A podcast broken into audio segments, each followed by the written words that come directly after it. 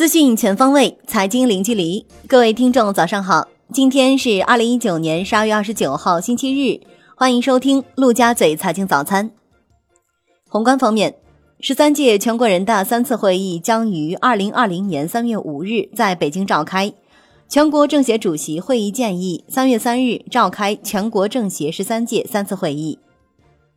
央行消息，自二零二零年三月一日起。金融机构应与存量浮动利率贷款客户就定价基准转换条款进行协商，将原合同约定的利率定价方式转换为以 LPR 为定价基准加点形成，加点数值在合同剩余期限内固定不变，也可转换为固定利率。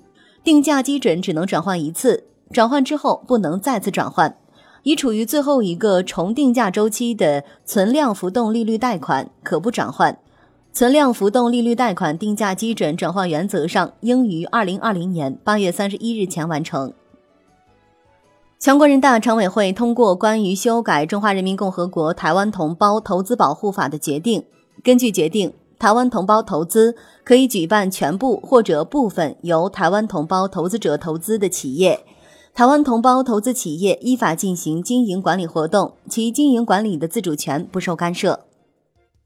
民法典草案在十三届全国人大常委会第十五次会议上首次亮相，这也是民法典各分编草案与二零一七年制定的民法总则合体后，首次以完整版中国民法典草案的形式呈现。国内股市方面，十三届全国人大常委会第十五次会议全体会议审议通过了《中华人民共和国证券法》修订草案，修订后的证券法二零二零年三月一日起实行。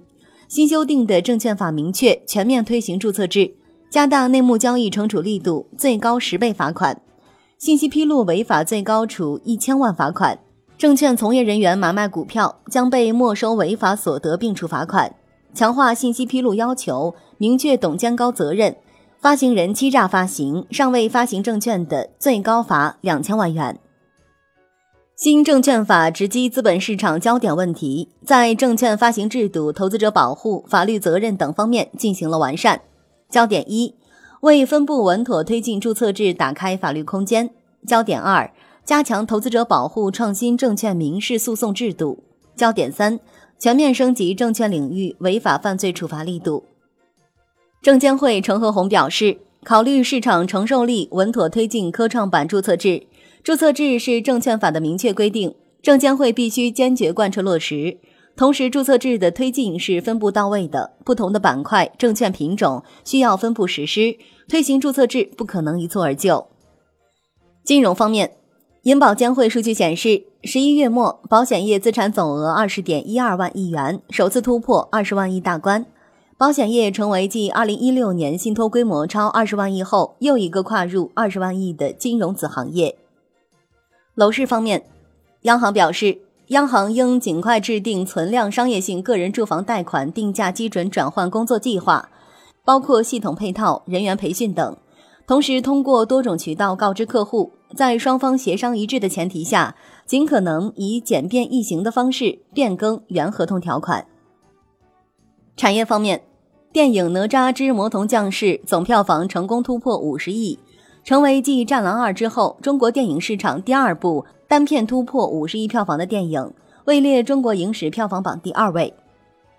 二零二一年世俱杯和二零二三年亚洲杯承办城市揭晓，上海、天津、广州、武汉等八座城市承办世俱杯，北京、天津、上海、重庆、成都等十座城市成为二零二三年亚洲杯承办城市。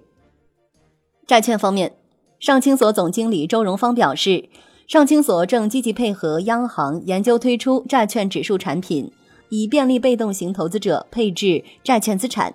为支持境外投资者便利的开展回购业务，正在研究债券通回购业务，增加债券通渠道交易品种。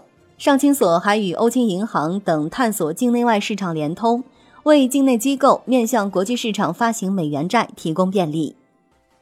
外汇方面。知识产权跨境人民币汇兑业务有望在海南实现。海南省成立国际知识产权交易中心，未来五年内力争实现交易额过万亿元，成为国内最大、亚太地区有影响力的知识产权交易场所。好的，以上就是今天陆家嘴财经早餐的精华内容，感谢您的收听，我是亚丽，我们下期节目再见。